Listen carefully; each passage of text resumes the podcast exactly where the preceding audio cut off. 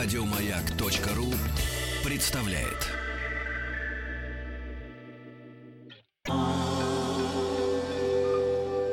Москва слезам поверит. С Орловой.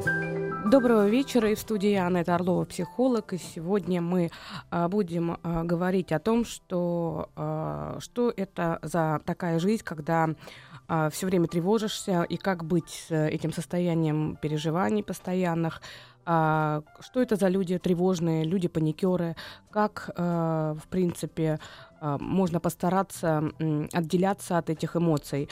Вообще, надо сказать, что тревога это то, э, с чем любому нормальному человеку приходится в жизни э, встречаться, потому что это абсолютно адекватное э, чувство, которое призвано а, защищать человека, призвано защищать его от необдуманных поступков, от каких-то таких вот безрассудных действий.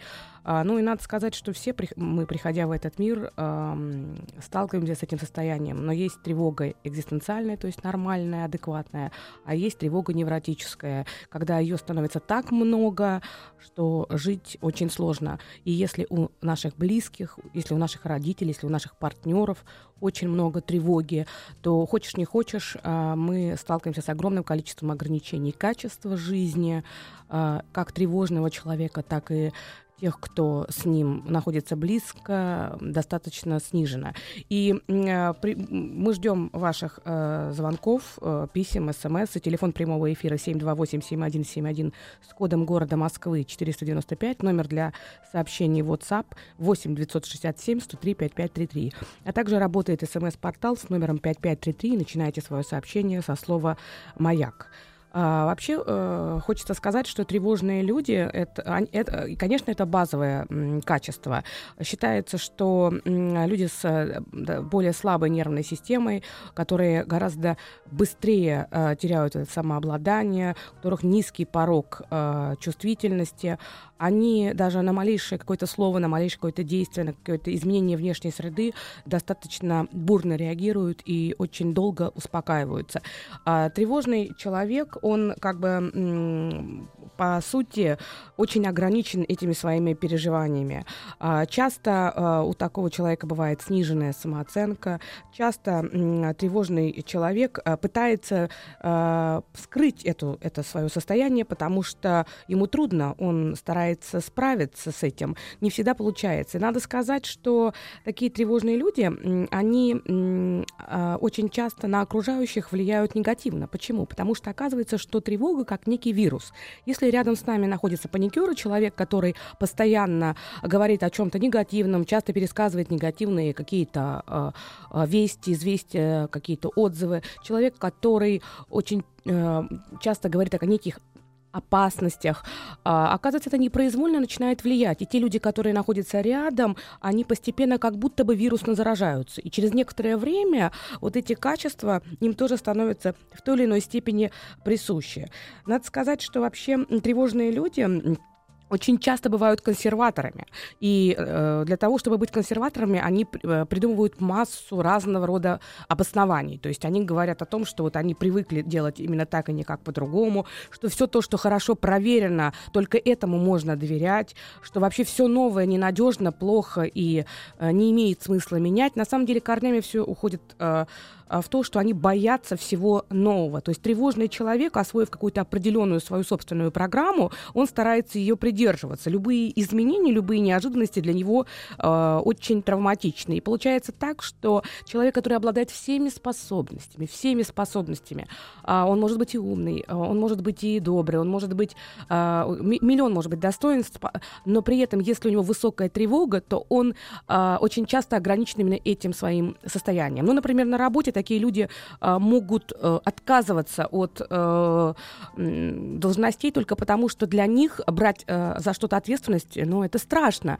Они, им кажется, что они не вынесут, не выдержат этой ответственности. Но еще э, важный момент. Если э, у тревожного человека а, достаточно высокий уровень притязаний, такое тоже бывают такие большие амбиции, то тогда он кое-как преодолевает свою собственную тревожность, и тогда он становится начальником, он становится человеком, который принимает принять решение. Но что э, самое главное, чем выше вот эта э, паника внутри, чем больше этой паники внутри, тем больше такой человек пытается все контролировать. И очень часто такие люди, если они уже добились какого-то успеха, они могут очень хорошо, так скажем, этот успех сохранять, потому что они э, на малейшие нюансы обращают внимание, они пытаются все контролировать, и они очень крепко держатся за то, что у них есть. Что важно, э, вообще тревога это то качество, которое очень часто передается по наследству. И э, если родители тревожные, то к сожалению, к великому сожалению,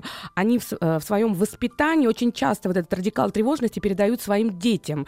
Чаще всего это может э, выглядеть таким образом, что а, мама именно на этапе, когда ребенок исследует внешний мир, когда он начинает только исследовать там, э, начиная от песочницы и т.д. и т.п., она пытается его ограничить. Очень часто она говорит о том, что ну, не стоит этого делать, а, осторожно, не упади, а, будь осторожен. То есть непроизвольно, конечно, пытаясь защитить своего ребенка от каких-то внешних внешних э, опасностей, она э, как бы вкладывает в ребенка вот это ощущение, что вокруг много опасностей. И, безусловно, такое э, отношение, тако, так, такие фундаментальные убеждения, которые закладываются у ребенка в детстве, они потом в течение жизни набирают э, частенько свою силу. Причем я хочу сказать, что э, очень часто такие родители бывают уже очень взрослых э, людей, когда это может быть э, 40-летний мужчина, у которого уже есть семья, есть дети, которому нужно что-то что-то делать, что-то э, для того, чтобы как бы адаптироваться, а его мама продолжает говорить, да ты туда не ходи, там нельзя, да ты поздно не возвращайся,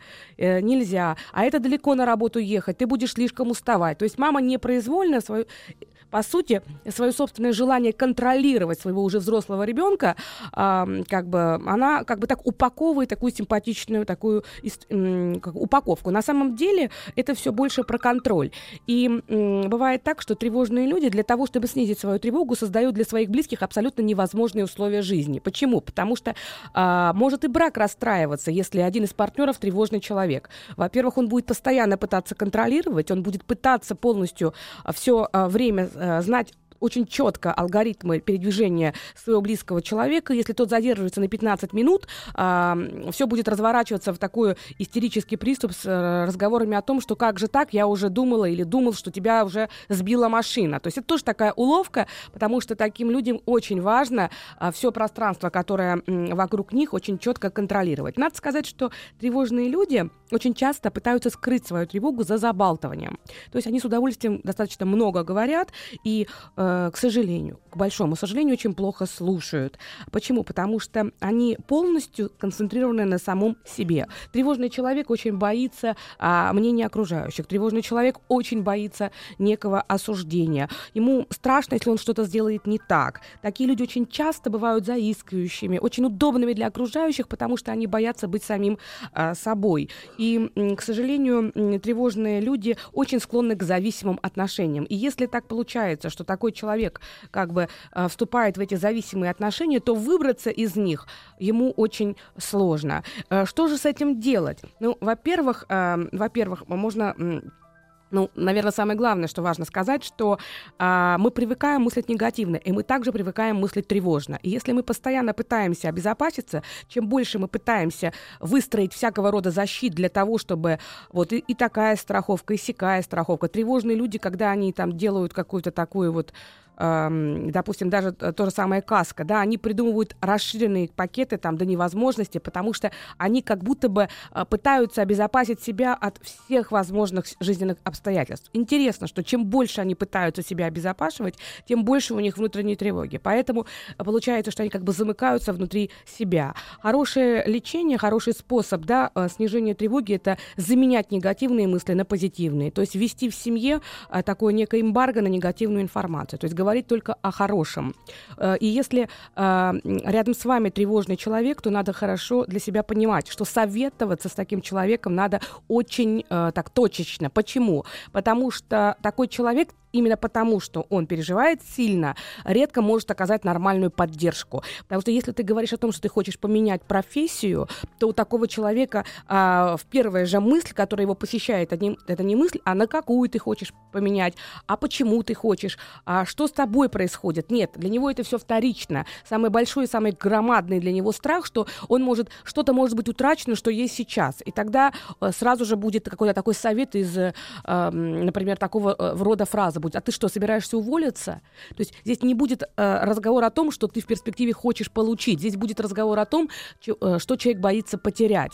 И если какая-то жизненно сложная ситуация, а, рассказывать тревожному человеку, это значит, что он вряд ли сможет поддержать. Мало всего прочего, тревожные люди могут еще и быть достаточно агрессивными. То есть, например, если это родители, ты говоришь, что случилась какая-то неприятность, у тебя там, допустим, ну, неважно, любая ситуация, родители часто от своих переживаний вместо того, чтобы поддерживать, начинают обвинять. Это частая такая история, когда тревожный человек а, начинает а, раздражаться, и его раздражение связано не с тем, что он плохо относится. Нет, просто он не хочет слышать никакой негативной информации. И если до, до него она доходит, то вместо того, чтобы быть нек, некой поддержкой, он падает буквально в обморок, входит в паническое состояние, и приходится его еще успокаивать. Если такой человек родитель, это действительно очень сложно, потому что родители для всех нас являются такими, ну, э, некой поддержкой и опорой. Если родитель тревожный, который постоянно чего-то боится, э, безусловно, эта тревожность может э, как бы сползать на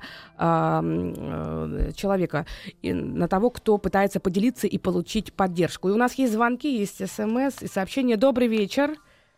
Алло, здравствуйте. Здравствуйте. Меня зовут Женя, и вот не могу сказать, что я тревожный человек, но у меня охватывает паника, переживания, когда что-то идет не так. То есть, э, допустим, от выстроенного плана или когда напаздываю, ну, в общем, когда начинается какая-то вот такая мелкая передрага, меня это начинает вводить в себя, и я начинаю нервничать и очень сильно переживать. Так, и что бы хотелось бы? Ну, как с этим можно справиться? Как вот себя начать контролировать? Потому что, ну, не получается, я очень сильно нервничаю. Ну, и в итоге становится все еще хуже.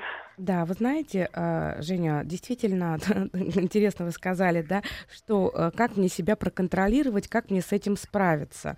Вот смотрите, справиться, проконтролировать, это а, что-то из такого мира, что вот действительно вы должны быть сильной, и вот вы должны абсолютно все держать под своим контролем. И что интересно, что когда есть вот такая потребность, есть такое, такое значит, внутреннее убеждение, что я должна ну, быть идеальной, или быть абсолютно пунктуальной, или быть правильной стопроцентно. То есть вот такая картинка, которую человек себе сам выстраивает. В вашем случае это не картинка, не образ. В вашем случае я слышала слово программа, правильно, или план?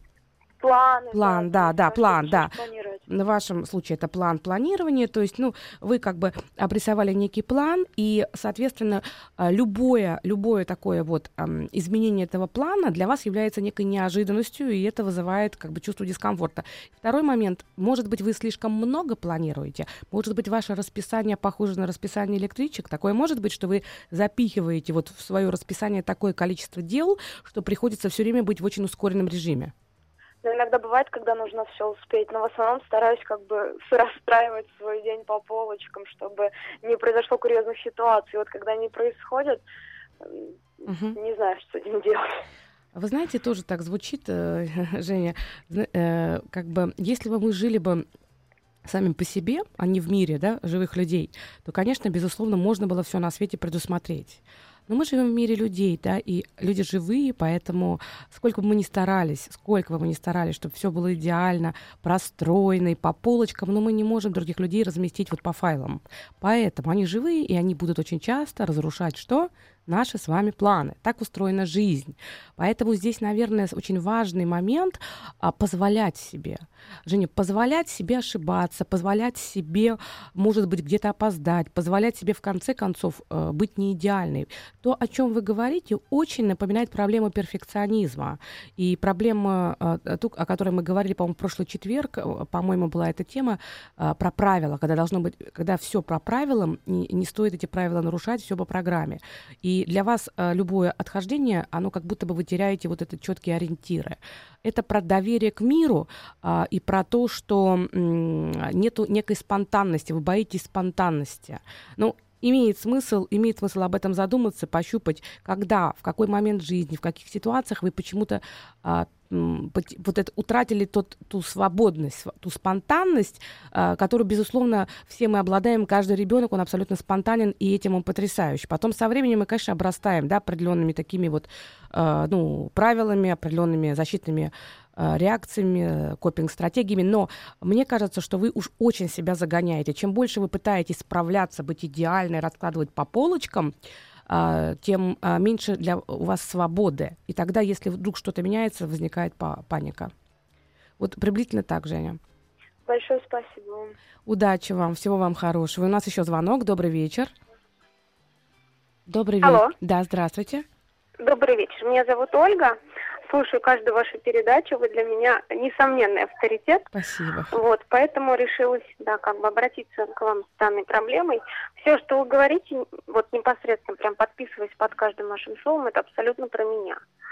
А, в 2009 году был очень неприятный инцидент со мной, да, молодой человек меня очень сильно избил, был сломан нос. И после этого момента как бы вся моя уверенность в себе, в том, что я могу а, за себя постоять, как бы нести ответственность, она абсолютно улетучилась. И э, сейчас я уже замужем 4 года, 5 лет точнее, простите. У меня прекрасный сын, прекрасный муж. Но вот эта вот постоянная тревога, она меня не отпускает. Что кто-то может вломиться в квартиру, причинить э, какие-то увечья или какое-то увечье не только мне, но и ребенку. Что э, не знаю, как вести себя, допустим, да, скоро ребенку идти в сад, не знаю, как доверять ребенка чужим людям.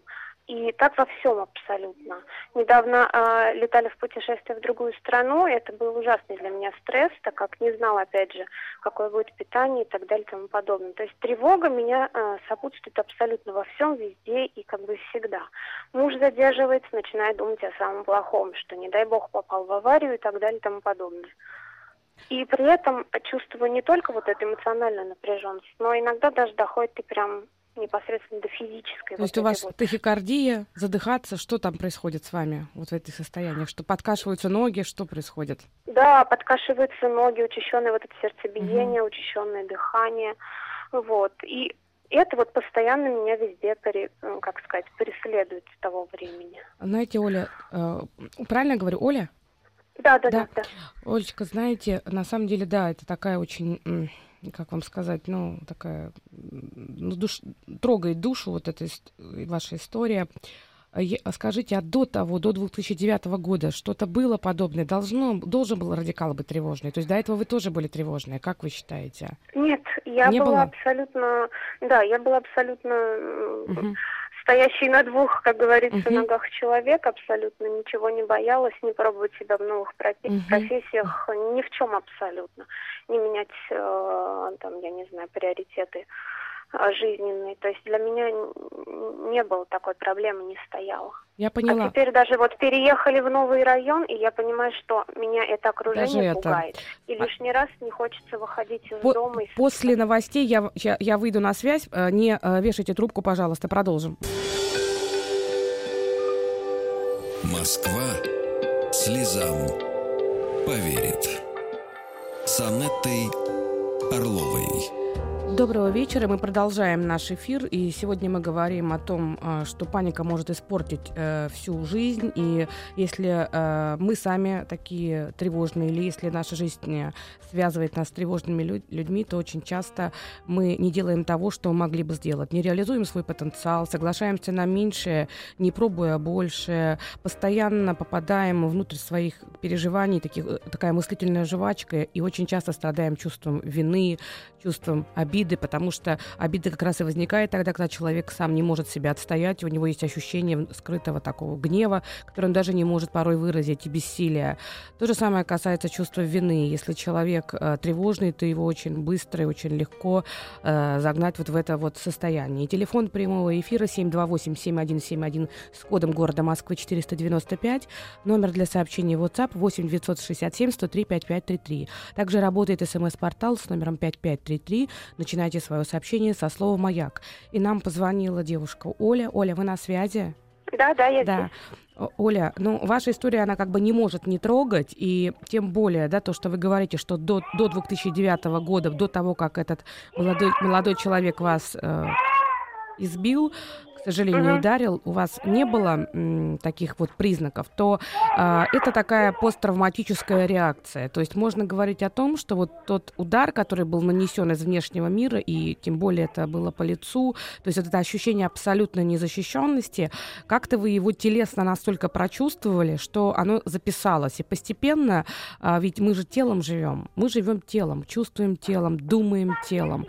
И вот после этого постепенно вы как будто бы стали э, понемногу вот залезать залезать в такую внутреннюю такую, знаете, как в ракушку, и от всего мира отгораживаться. И чем больше отгораживаемся, тем, соответственно, страшнее из него вылезать. Вот. Действительно, это проблема. Я бы вам порекомендовала бы все-таки, так как это связано с определенной ситуацией, с травматичностью, ее нужно прорабатывать, поэтому очень хорошо прорабатывается либо в формате когнитивной терапии, то есть когнитивный терапевт, а, психолог там в вашем городе, либо это экзистенциальный терапевт, тоже очень хорошо, гештальт-терапевт. Имеет смысл обратиться как бы специалисту, потому что действительно то, о чем вы сейчас говорите, самое такое, наверное, неприятное, что кроме того, что у вас качество жизни, да, портится, то еще и вы передаете, то есть тревога становится системной, то есть, по всей видимости, вы будете передавать тревогу ребенку, потому что все время говоря, что там нельзя кушать, какие будут продукты, а туда нельзя и туда нельзя, то постепенно это все как бы вот ребенком тоже присваивается, становится его собственным миропроектом. Но я бы дала бы вам немножечко таких, может быть, знаете, как советов. Конечно, надо понять, что они, они достаточно универсальны, поэтому, но в острый момент помогают. Вот смотрите, когда вы начинаете тревожиться, первое, что можно сделать, это попробовать э, почувствовать, э, как, э, э, насколько напряжены ваши мышцы лица, потому что чаще всего в этот момент челюсть так поджимается, она становится такой какой-то такой зажатой, зубы сжимаются, и вот это напряжение, оно э, будет чувствоваться. Можно попытаться расслабить нижнюю челюсть, и с этим расслаблением вы сразу почувствуете, что и зажим становится меньше. А дальше вот тоже попробовать попробовать глаза, да, почувствовать напряжение в глазах как, и тоже попытаться внутренне а, расслабить глаза, потому что вот мышечный панцирь, как раз расслабление начинается чаще всего именно с глаз, когда, потому что мы как бы все травмы, все пережитые негативные а, какие-то сложные ситуации мы записываем именно непосредственно в свое тело, и потом в разные моменты это начинает себя проявлять. Поэтому вот глаза можно, а, если расслабляешь глаза, как будто бы и общее напряжение уходит. Очень хорошо помогает самомассаж. Это не просто слова, это действительно работает. Самомассаж лба. Почему? Потому что именно лобные доли отвечают за тревожность. А, и очень часто, а, а, сделав массаж, точечный массаж, вы можете открыть там интернет и посмотреть как бы вот точечный массаж именно лба. И вы увидите, что, ну, опять же, периорбитальной области, то есть области вокруг глаз. Это может очень помогать для того, чтобы расслабиться. Есть замечательные медитации покоя. Я их выложу в ВКонтакте, выложу. Если кратко, то просто берете и проговариваете проговариваете «я покой», представляете, «я окружена покоем», и входите в это состояние 2-3 минуты. Покой меня поддерживает. Опять 2-3 минуты входите. Покой меня укрывает. Опять 2-3 минуты. То есть здесь важно не торопиться. Это я быстро говорю, потому что радиоэфир не позволяет как бы, да, мысли по древу. Вот. Я наполнена покоем все вокруг покой. Когда вот вам, вы ощущением набираетесь этого покоя, вы потом представляете, что вы заполняете покоем все то пространство, в котором вы находитесь. Это может быть комната, это может быть там все что угодно, где вы находитесь. И еще важный такой совет, это э, очень помогает вода. Вода потрясающе способна расслаблять. И хорошее упражнение, это вы становитесь под душ, и очень важно, чтобы а, волосы тоже как бы, то есть именно вот полностью под душ, и вы закрываете глазки и представляете, да, что вот вода серебристого цвета, и как будто бы она сливается с вас все то, что вас тревожит. И это вот там 5-7 минут, э, и это замечательно э, помогает. Ну и, конечно, абсолютно беспроигрышно это прогулка, прогулка. И, и, например, 30 минут гуляешь и просто про себя э, читаешь э, «Отче наш». Потрясающий эффект, это такое внутреннее наполнение, очищение и все остальное. И, конечно, помните, что вам очень важно высыпаться, потому что чем больше человек спит, э, ну, если я имею в виду в рамках нормы, и чем меньше он сидит в компьютере, тем э, больше у него положительных эмоций, тем меньше тревога. Вот как-то так, Оля, насколько возможно. Вот, а подробную медитацию я выложу. Хорошо? Спасибо огромное вам, Аннет. Да, за Не это. за что. Низкий поклон. Спасибо Всего огромное. вам хорошего. До свидания. До свидания. До свидания. Спасибо. Ага, и у нас очень много писем. Так, значит, пришел э, письмо. Я очень боюсь собак и высоты. Э, пишет нам из Саратова, 28 лет, Максим. «А когда собака начинает гавкать, я начинаю либо переходить на другую сторону, либо, если она близко, начинаю кричать. Слышал, что э, даже с поезда не могу слезть или подняться, вкрутить лампочку, боюсь высоты. Что делать? Э, вы знаете, вот э, самый, как это звучит не странно, Здесь тоже может быть по-разному, но высоты обычно боятся люди, которые больше всего боятся падения. И здесь э, у каждого при, природа вот этого страха, она очень э, такая, у каждого индивидуальна. Э, я думаю, что в вашем конкретном случае Э, обращаться надо все-таки к э, специалисту, который будет понимать, где, где случилась та, та точка, когда произошел тот опыт, когда вы э, потеряли над собой контроль и сейчас э, не можете как бы вот с этим справляться. Вообще метод экспозиции считается самым, одним из самых эффективных. Знаете, э, как человек один излечился от регулярных приступов панических атак. Это было в Германии, человек звонил, у него постоянно были панические атаки, все это происходило с развернутые такие приступы, э, буквально чуть ли не с потерей сознания, постоянно ходил с целой такой большой, э, такой, была сумка лекарств, и э, он все время звонил, вызывал скорую и кричал, я задыхаюсь, я сейчас умру, и действительно, да, он субъективно, он испытывал все эти ужасные ощущения, тахикардия, мысль, что я либо схожу с ума, либо я сейчас что-то сделаю неадекватное, либо я сейчас упаду, и на меня будут все смотреть, я сейчас умираю, у меня инфаркт, инсульт. И вот такие мысли именно, которые свойственны для панической атаки. От этого никто никогда не умирал, но при этом э, это такое очень тяжелое, очень неприятное состояние, когда человек буквально не владеет собой, не владеет тем, что с ним происходит. Чаще всего заболевают люди, у которых очень большие перегрузки, очень высокие требования к себе, перфекционисты, которые отрицают чувства, люди, которые всегда м, руководствуются волей, пытаются делать как можно больше дел, несут огромную ответственность, и а, попадают они а, к специалистам только тогда, когда уже эти панические атаки буквально не дают им жить, и не дают им просто существовать. И тогда человек понимает, что надо идти к э, психологу, если повезло, а то приходится иногда уже обращаться и не к психологу, а к э, другому доктору, потому что такая глубокая достаточно э, история. Так вот, этот вот человек, который постоянно вызывал специалистов и постоянно мучил скорую, он случился потоп. Ну, как-то наводнение было в Германии, и он залез, значит, на, на, на свой большой дом, и где-то на крыше там выживал. И, в общем, он залез туда с телефоном, с своими лекарствами, и стал, и у начались приступы. В общем, он звонил, э, и так как пострадавших было много, не могли реагировать на его приступы, ему стали говорить, «А, ну, вы знаете, мы всем помочь не можем, так что, в общем, э, справляйтесь, ждите помощи. Вот. У него один за другим шли эти приступы атак, так называемый метод экспозиции, то есть метод погружения в проблему и преодолевания проблемы. А оказывается, что он, так получилось, что через два дня, в общем, э, за ним приехали, но он больше не страдал этой проблемой, потому что за то время, которое он был, это было так э, дискомфортно, так сложно, но он вынужденно был в этом состоянии, что симптом сам по себе ушел. Поэтому, если у человека аэрофобия, он боится летать, и пересилив себя хоть как-то, но залез в самолет, то он обязательно должен когда он вышел, ему становится легче, он должен обязательно много летать. И то же самое, если страх высоты, ну, э, ставьте на табуретку и прыгайте с табуретки. Пусть это будет табуретка, но это такая некая э, страх собак. Пробуйте э, э, пойти погулять с какой-то дружелюбной собакой, которая там у вас у соседей или у друзей. То есть метод экспозиции, как бы это такой один из очень эффективных способов.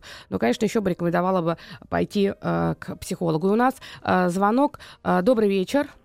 Алло, добрый вечер. Да, здравствуйте. Здравствуйте, меня зовут Алла. Спасибо, Анетта, за вашу программу. Я уже многие советы, которые бы хотела услышать, услышала, которые вы дали предыдущим звонившим. Так, я вас слушаю, Тем не да. менее, я озвучу свой вопрос. Вот тревожность, она меня как бы ярко выражена у меня в разных сферах жизни. В большинстве случаев мне удается справляться, но есть два, скажем, элемента, когда я со своей тревогой справиться сама не могу и не могу найти вот источник, причину, вот с чем бороться, может быть, вы подскажете. Первое – это работа. То есть, когда я знаю, что от меня ждут хорошего результата, или когда от моих действий зависит общий результат какой-то, вот у меня начинается потение рук, дрожание, голос дрожит, э, когда я разговариваю с людьми. И я боюсь сделать ошибку, и я начинаю делать эти ошибки. От невнимательности пропускаю какие-то важные моменты, там неправильно начинаю расставлять приоритеты, начинаю там неверно время распределять. А вы начальник? Итоге... Вы начальник? Нет, не я нач... не начальник. Угу. Угу. Вот я подчиненный. Но получается в итоге там результат часто, не всегда, но часто, не тот, который от меня ожидает, а такой вот ужасные разочарования, которые я вижу в глазах там своих коллег или тех, кто от меня ожидал этот результат. И вот это часто, к сожалению, повторяется.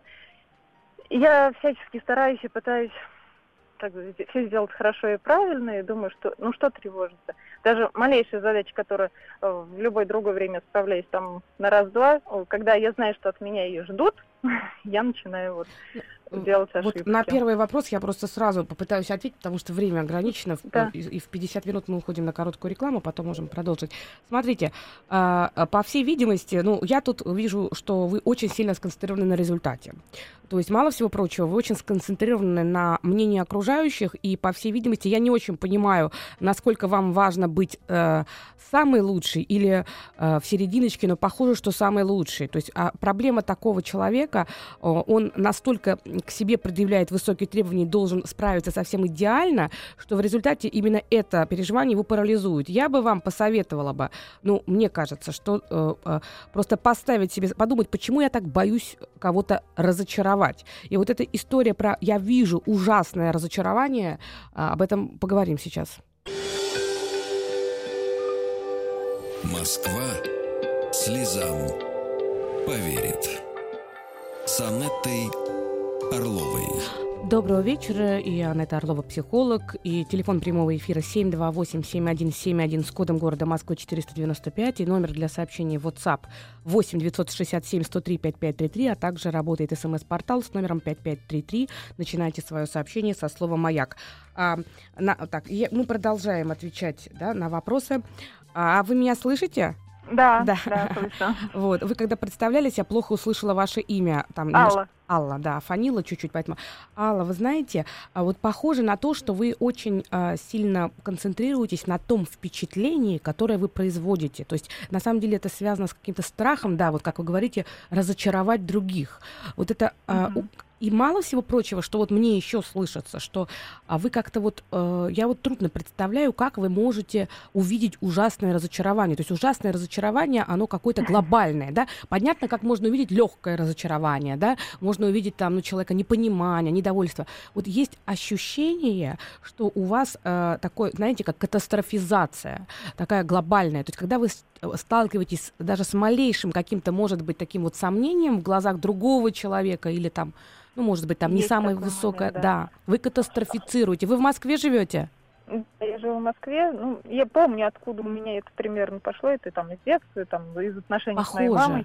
Но как я это, с этим работать и жить, как вот с смотрите, бороться, я смотрите, 29-го веду тренинг про родителей. А, если uh-huh. вы в Москве, вы посмотрите. Вот, я бы очень рекомендовала, потому что это история про самооценку и про того критика, внешнего критика, самого главного критика, чей, внут... чей голос сейчас и вам до сих пор слышится. И вы боитесь совершить ошибку. И чем больше вы ее боитесь совершить, тем э, на самом деле пар... вы парализуетесь, и получается так, что вот этот дискомфорт, вы, вы можно сказать, сказать, вы представляете свою работу не на стопроцентном уровне, но для вас представить свою работу не на стопроцентном уровне, а на 80%, как я слышу, равно нулю. Я права? Ну, есть, да, такое. Это вот перфекционизм, это про, про вот эту историю, что вы очень, э, как бы, слишком много к себе требований, и настолько нужно быть идеальной, настолько вы ориентированы на результат, и настолько боитесь этой внешней оценки, и самое главное, у вас нет права просто давать средний результат. Вот это отсутствие права на ошибку и на средний результат э, приводит к таким замораживаниям. Э, я ответила вам приблизительно? Да, спасибо вам, Анетта, большое. Да, всего вам, всего хорошего, Алла. Я вам э, желаю, чтобы были максимальные э, такие ваши, знаете, э, достижения, но при этом есть еще один способ. Честное слово, попробуйте какой-то день постоянно совершать ошибки и говорить всем подряд, что вы не справляетесь. Вот это интересное для вас упражнение, тоже метод экспозиции. Вы так боитесь ошибиться, попробуйте прямо вот везде говорить, что вы сегодня ошиблись. Это интересный опыт будет. Удачи вам, Алла. И у нас добрый вечер, добрый добрый вечер. Алло, здравствуйте. Здравствуйте. А, Анна, это очень приятно с вами живую пообщаться. Во-первых, хочу сказать большое спасибо, я думаю, от лица многих радиослушателей. А, я могу по имени, ну да, я, наверное, представлюсь. Меня зовут Гузель. Да, Гузель. У нас такая сложная ситуация. Мы с мужем только год женаты. Угу. Я у него вторая жена. Первый брак у него закончился не очень хорошо. Он считает, что она его бросила тогда, когда у него закончились деньги. Когда угу. у него было тяжело с деньгами. Сейчас у нас ребенок, 4 месяца, будет через неделю. И тут у нас была такая небольшая конфликтная ситуация. В общем, я немножко погорячилась, уехала к маме. Потом он, вот, он сгорячился, уехал к дочери. В общем, мы три недели не виделись, я возвращаюсь. Я говорю, все, дорогой, прости меня, была не права, там я погорячилась, там, там так и так. То есть он теперь что говорит? Он говорит, я с тобой развожусь. Вот. У нас большая разница в возрасте. Ну, порядка. Ну, хорошая разница в возрасте. 22, что ли, года. Подождите, вот. он старше вас на сколько? 22, если не ошибаюсь. Uh-huh, uh-huh. Вот. Мне 36 нынче uh-huh. будет. Вот, и сейчас такая ситуация, он, он, я считаю, что он просто запаниковал, что тогда, когда я уехала к маме, он, наверное, решил, что я ушла совсем. Я так, это мое предположение. Конечно. Вот скажите, да, э, Гузель, скажите, причина вашей ссоры какова была? Вот причина, просто время мало, хочу понять, да. А, ну, в итоге общая причина того, что он не посчитал нужным. Но это в итоге общее, да, как вы знаете, да, то есть там то все, там ругачка, uh-huh, ругачка, uh-huh. там пятое, десятое, но в итоге, как я понимаю, общее в том, что он не посчитал нужным приобрести нам дачу. Как бы все-таки, да, как бы финансовый небольшой вопрос в итоге. Я поняла вас. Так. Вот смотрите, у меня есть такое ощущение, вот в, в подкастах, в подкастах у Сережи Стилавина, там э, есть инструкция женщины по применению, там есть тема про деньги. Вот мне так слышится, что у него, у вашего э, супруга э, есть какая-то тема денежная. Эта денежная тема какая-то центральная. Может быть, это связано с тем, что у него сейчас собственные проблемы, что у него было больше возможностей, стало меньше. И, по всей видимости, свои собственные проблемы он немножко как-то вот на вас перекладывает. Я не уверена, что это про тревожность его, это похоже похоже на то, что э, он как бы немного сам в растерянности и вот э, таким образом выставляет вам некие условия, как мне кажется. Но здесь нужно очень, э, так знаете, как все-таки разбираться, потому что недостаточно информации. Это не про тревожность, это про то, что у него есть какое-то разочарование там, есть да. какие-то переживания по поводу, ему кажется, что вы тоже такая же, как его жена-то. Да. Да, вот похоже. Да, да, однозначно, да. Да, и уже это я слышу. То есть у него есть там некий негативный опыт, он собрал там определенный там список ее недостатков, и ключевыми, как я это слышу, для него являются вопрос денег. Скорее всего, ваш супруг, ну, наверное, он как бы, ему проще так объяснять ситуацию. Понятно, что брак, э, если он распадается, да, два человека живут вместе, и есть множество разных причин, да, деньги тоже могут быть ключевым, но не единственным. Ему удобнее думать, что все только упирается упирается в деньги. Таким да. образом, да, я это слышу. Таким образом, он как бы сохраняет свое я таким, знаете, сильным и нетронутым. Если предполагать, что та женщина ушла, потому что она алчная, с вами проблемы, потому что вы жадная и алчная, то таким образом ничего не надо менять собой. Можно говорить, что все вокруг как бы какие-то не до, не совсем такие. Вот. Это, э, вы знаете, э, это большая история, и мне кажется, что просто в вашем э, случае э, попробуйте... Вы, вы сейчас не работаете, а правильно? У вас есть профессия? Да, да, Есть конечно. профессия. У меня высшее образование. Выше, ну, прекрасно. Конечно. То есть вы реализованы, у вас все прекрасно. У него какие-то комплексы, правильно я слышу? Комплексы однозначно. Они с чем однозначно. связаны? С чем связаны?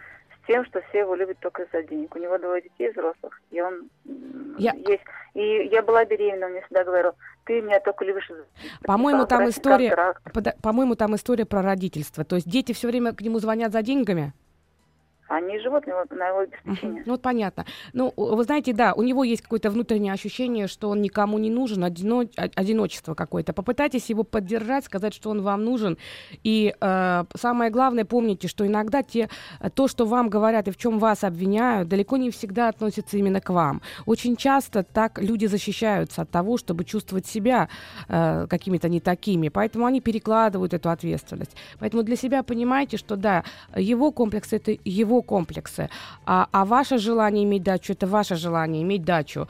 Попробуйте просто его поддерживать и сказать о том, что он вам э, нужен, и вы его любите. Ну, я думаю, что еще здесь момент возраста имеет значение. Он старше, у него много тревог, много разочарований. Но все преодолимо. Будьте счастливы. Я прощаюсь со всеми. До свидания. Еще больше подкастов на радиомаяк.ру